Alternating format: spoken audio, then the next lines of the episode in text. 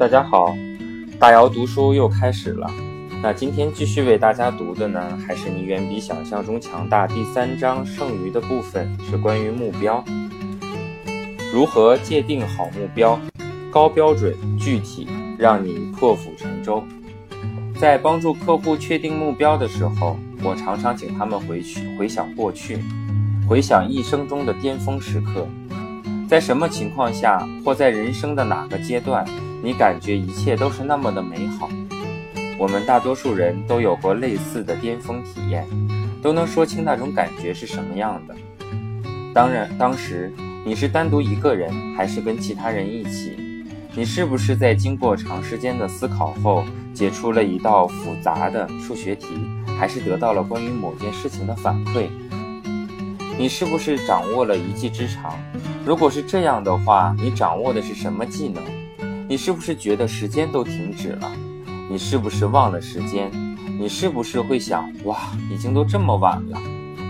你是不是浑然忘我了？你可以全身心地投入其中，成为这个领域的行家吗？你是不是一头扎了进去，只想从中获得更多？我提出过一个很好的问题：如果你遇到了一个法力无边的神仙，他告诉你。在未来的十年里获得想要的一切，那么你会怎么做呢？对于一些人来说，这种问题会让他们浮想联翩，因为大多数的人都会给自己能做的事设了限制。跳出限制来想一下自己的答案，可以是一个很好的起点。如果你的答案是你想成为一家大公司的老板或者总裁，这或许就意味着你想拥有权利，想引导、激励和带动他人。或是想影响世界，改变世界，这一发现可能会促使你深入地探讨自己真正的目标。最重要的是，在实践的过程中，目标是应该契合实际的，应该在你的能力范围之内。不过刚开始的时候，你用不着给自己太多的限制，完全可以大胆畅想。最初目标可能看似很不切实际，但我和很多人聊这件事的时候，我惊讶地发现。在经过一番深思熟虑和调整修整后，目标其实也不是那么的高不可攀。好目标最初应该是有点高不可攀的，因为只有这样，实现目标才会让你有成就感。如果一名网球选手告诉我他的目标是挤进世界排名前五十位，那就意味着他设想有四十九位选手比自己强。那为什么会有四十九位选手比他强呢？为什么他不能超过这些人？如果你想说你想进入国家的越野滑雪队，那为什么不说你想成为世界冠军、奥运冠军呢？如果你说你想成为一家公司的老板，手下有五十名员工还是五万名员工，又有什么区别呢？很多挪威运动员的目标都是成为世界冠军。在体育界，拥有野心勃勃的目标会受到赞许。体育界的健儿一直有接受心智训练的传统，远远早于商界人士。或许这就是为什么你很少听到高公司高管说他想成为世界上最著名的企业领导者。你也很少看到企业宣称他的目标是成为全球市场的领导者。即便是最顶尖的运动员，也需要你设定自己的目标。二零一一年世界锦标赛的大部分奖牌得主，或许很早就把赢得金牌视为目标了。这和体育经理阿阿吉斯金斯坦德在挪威广播公司 NRK 上发表的言论恰恰相反。二零一一年到二零一二年的冬季，挪威国家男子越野滑雪队在大赛中的表现令人失望。就在此时，这个人发表了这番言论，他说。进入国家队本身就是一份强大的动力，但对一些人来说，这已经成为了他们的首要目标，这有点令人不安。我想说的是，大胆畅想的勇气。你可能有很多想说的，但是我早就在二十世纪八十年代就读过唐纳德·特普朗的《成交的艺术》，并对书中提到的大胆畅想这个概念心驰神往。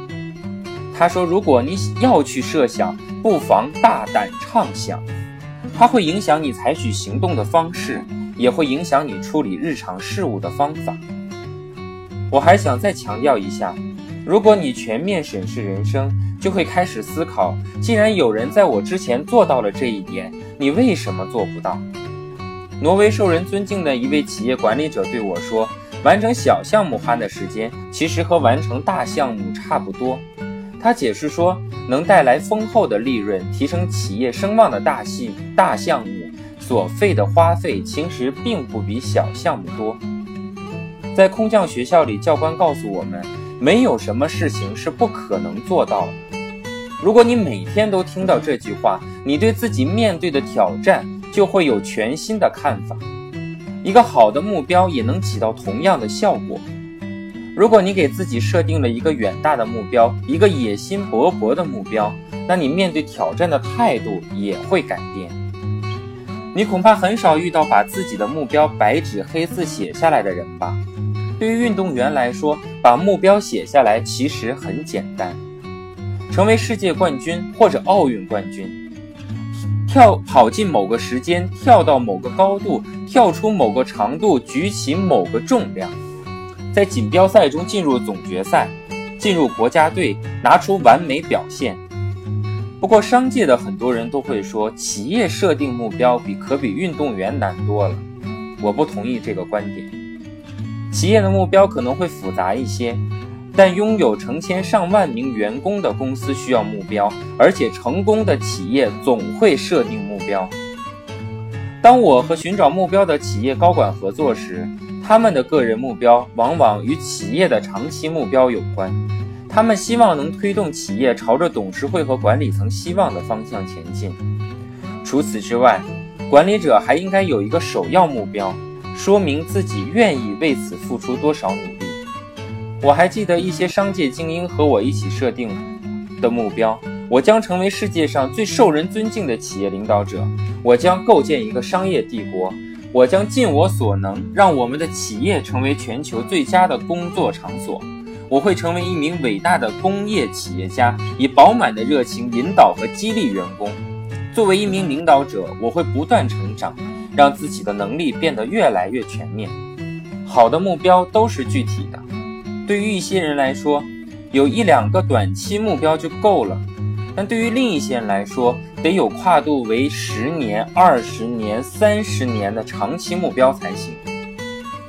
不过，大多数人既需要主要目标，也需要次要目标；既需要梦想，也需要愿景。安德烈·阿贾西说：“他早晨醒来，从来不会想大满贯和大型锦标赛。他一般都是晚上睡觉前对自己说：‘我会为自己而骄傲的。’他每天都会想到这一点，因为睡下去的时候，他都会感到很自豪。”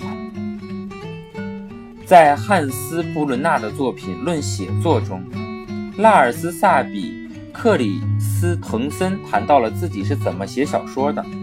他说：“当你写一本又长又复杂的小说时，没有必要每次提笔的时候都想把整本小说写完，这是行不通的。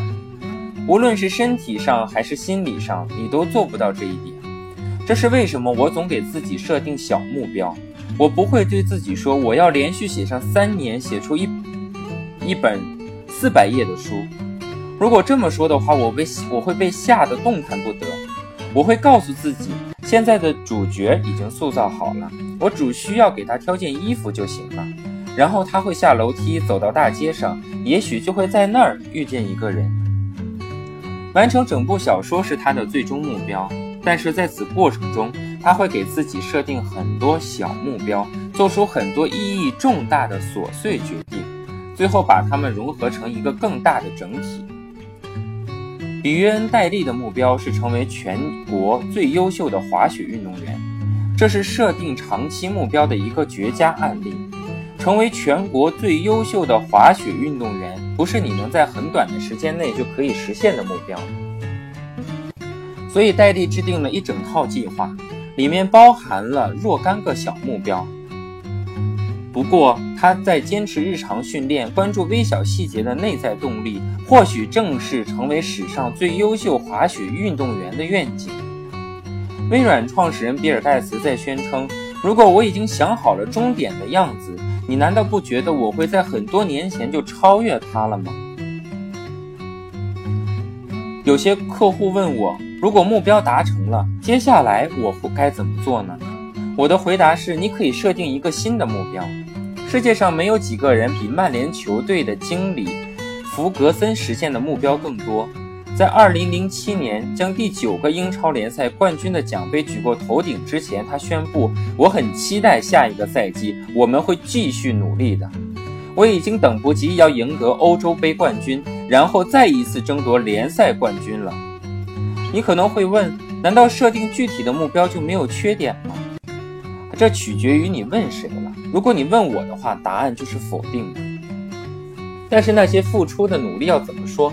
走出自己的舒适区不是很痛苦吗？是的，当然是。但这取决于你的态度。如果感觉不舒服，我就会想，我应该是走上正轨了。我会向自己发起挑战，对自己说：现在很不舒服，是很痛苦。大部分人都会放弃，但是我会坚持下去。我想再说一遍，好的目标都是具体的。发财致富和赚到一个亿这两个目标有很大的差别。你的目标越具体，制定计划就越容易。目标还应该包含一个时间期限，比如你要花多少时间去赚一个亿。目标要尽可能的简洁具体，最好是白纸黑字的写下来，就像是你和自己签订的一份合同。有些人认为。太过具体的目标会妨碍他们活在当下，但反过来说，有了具体的目标之后，你就会知道自己未来很长一段时间要朝着哪一个方向去努力。你也会知道自己眼下做的工作对实现长期目标有决定性的意义。你会懂得不积跬步，无以至千里。如果你有一个好的目标，每次想到它，你都会动力十足。你就会自然而然地做出正确的选择。对我来说，这一点是显而易见的。一旦你弄清楚了自己想要什么，做出正确的选择就会变得容易许多。经过一段时间的设定目标练习后，你会变得越来越有信心。你会想：我知道我会成功，我知道我能实现目标。一个好的目标会促使你破釜沉舟，做出牺牲。你必须承担这么做的后果。如果你想成为最优秀的商业律师，那你就意味着你必须优先投入学习相关的技巧。这些时间你得从其他的时间里挤出来。当我遇到希望改善表现的客户时，他们往往会忙于寻找弥补的方法。例如，对于因为没有花时间和孩子相处而感觉到很糟糕的领导者。要么是学会如何去应对这种糟糕的感觉，要么就是学会合理的安排时间。许多领导者都会发现，想象有朝一日我会爬上梦寐以求的位置，对自己很有激励作用。有些人的动力是更多的薪水或者更高的职位，例如成为一个国际性企业的负责人。生活中最重要的一点是要有多重目标，才能保证生活和工作的平衡。但是真正获得成功的人都是破釜沉舟的。我必须承认，我很钦佩那些愿意为实现目标而做出牺牲的人。有一回，我看见电视上在采访一位刚刚退役的英国著名赛马骑手，电视主持人问他，退役对他来说最棒的一点是什么？骑手回答说：“我终于可以敞开来吃，吃到饱了。”他解释说，作为一名职业骑手。他多年来一直处于半饥饿状态，因为重量是赛马的决定性因素。这么多年来，他从来没有吃饱过。现在他终于可以好好吃饭了。很多人都在谈论梦想或目标，他们根本就没有想过要为此付出什么。一旦下了决心，你越是破釜沉舟，就越能强迫自己朝着目标前进。如果你想成为一名著名的房地产经纪人，你就知道做这个并不需要接受高等教育。如果你以此为目标，十六岁就从高中辍学给房地产经纪人当助理，很多人都会认为你是放弃了接受高等教育的机会。但你成为房著名房地产经纪人的机会就会大大的提升。如果你是一家公司的专业人士，比如货币经纪人。其他公司给你发来了工作邀请，请你去当高管，你拒绝了这份邀请，虽然可能在很长一段时间里都不会有同样的机会了，但你成为公司里最赚钱的货币经纪人的机会却大大提升了。如果你是一名运动员，拒绝了大学的入学邀请，现在你更依赖体育运动的收入了，也就更关注如何取得成功了。冒险家往往会决定不结婚、不要孩子，因为这些都是他为了实现目标必须做出的牺牲。当然，你也可以反过来看，例如你正处于职业生涯的中期，在企业里的地位已经确定了，但却为追求艺术而选择了辞职。艺术已经成为了你的新的目标，企业的工作是你主动放弃的，即使你知道一旦放弃就很难回头。那么，敢于选择自己的目标并全力以赴实现目标的人，大大提升了自己取得成功的机会。我想用一个例子作为这一章的结尾。我认为这个例子很好的阐述了我想说明的问题。一九九四年夏天，美国艾奥瓦州七十三岁的埃尔文·雷史崔特驾驶一名约翰迪尔牌割草机前往威斯康星州。去拜访他突然中风的兄弟，他开了三百四十英里，并因此一举成名。由于视力不好，埃尔文的驾照被取消了。他能驾驶的唯一的机动车就是最高时速五千米的割草机。后来，这个故事被大卫林奇拍成了电影，名为《史崔特先生的故事》。从电影里，我们得知埃尔文和他的兄弟之间有一些没有解决的问题。两个人很多年都没有来往。如今，艾尔身患重病，将不久于人世。经过一番考虑后，艾尔文决定驾驶割草机踏上旅程。女儿对他说：“这个计划很荒谬。”但他只是说：“我得去看看莱尔。”艾尔文有一个目标，而实现目标的唯一途径就是驾驶割草机。于是他毅然选择了割草机。他在路上选择了一个女人。女人问他：“埃尔文，你开着一辆小小的割草机沿着洲际公路前进，你就不害怕吗？”埃尔文说：“夫人，二战的时候我在战壕里摸爬滚打时，我为啥要怕艾奥瓦州的玉米地呢？”